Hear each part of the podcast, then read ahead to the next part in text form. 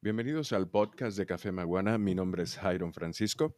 En esta ocasión vamos a continuar con el proceso histórico y vamos a hablar sobre una situación de actualidad que enfrenta a la República Dominicana en la producción de café. Es la inmigración haitiana. En los años 80, más del 82% de los cosechadores de café de la República Dominicana eran inmigrantes haitianos. Según el estudio publicado por el Centro de Estudios de Migración de Nueva York en la revista IMR, volumen 16, número 2 de 1982. Recoger café les proporcionaba 5 pesos diarios a cada trabajador. Esa era una paga más alta que la que recibían cortando caña. Estamos hablando de los años 80. Los haitianos soportaban la mano de obra del café dominicano en mayor proporción en la región sur. Al norte solo había un 20% de haitianos para la época.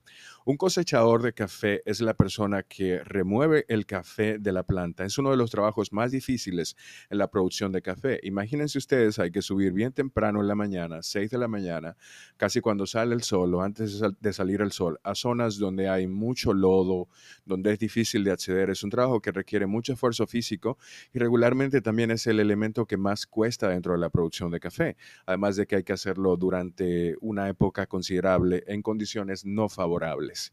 Además de que el cosechador de café normalmente tiene que vivir en la finca o en los alrededores, porque no solo es el trabajo de recoger el café, hay otros trabajos de mantenimiento de la planta vinculados a la cosecha de café. Así que cosechador de café es esa persona que recoge el café. Para el 2020, para esta época, recoger café es un trabajo exclusivo de inmigrantes haitianos, 99.9% de los cosechadores de café del país son inmigrantes haitianos. Y esta conversión empezó a finales de los años 80 y siempre ha sido invisibilizada en la realidad de la producción del café dominicano y también las situaciones que están alrededor de esa producción de café bajo esas condiciones. Según el estudio de la Oficina Nacional de Planificación, ONAPLAN, concluyó que los productores empezaron a contratar haitianos porque eran más dóciles y baratos. Y desde entonces, desde los 80, la situación no ha cambiado demasiado. El estudio también describe cómo las mujeres no eran eh, tratadas de forma en igualdad de condiciones, no recibían pago por el trabajo que hacían en la finca y el trabajo remunerado a nivel familiar era eh, una ilusión, o sea, no había una paga por el trabajo familiar, el cual es una condición exclusiva de los inmigrantes haitianos cuando trabajan también,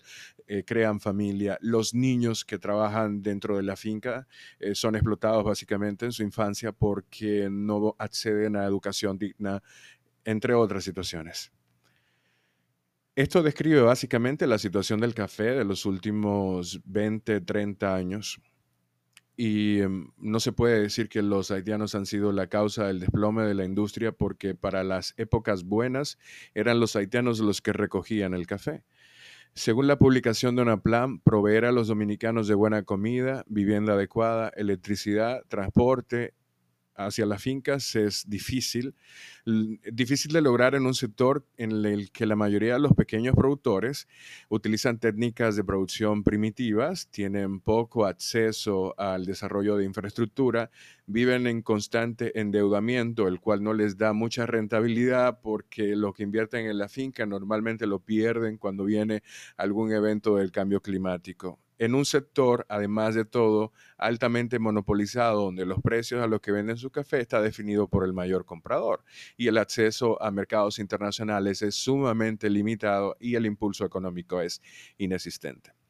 Esta es la realidad del café dominicano. Mm, si queremos realmente, si queremos realmente mejorar la situación del café dominicano, si queremos impulsar la industria, hay que empezar a abordar los temas sociales vinculados a su producción. No se puede invisibilizar el estado de derecho de la gente, no se puede hablar sobre control migratorio cuando hay, eh, por ejemplo, producción agrícola que es totalmente dependiente de esa inmigración. Los haitianos cuando no hay zafra de café, cuando no hay cosecha de café, se mueven hacia otros cultivos o se van a la capital o se van a algún sitio a trabajar construcción, etcétera.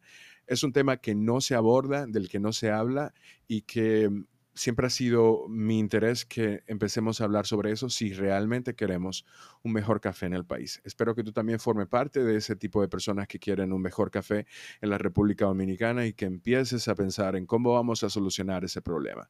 Nos vemos en el próximo episodio y gracias por escuchar.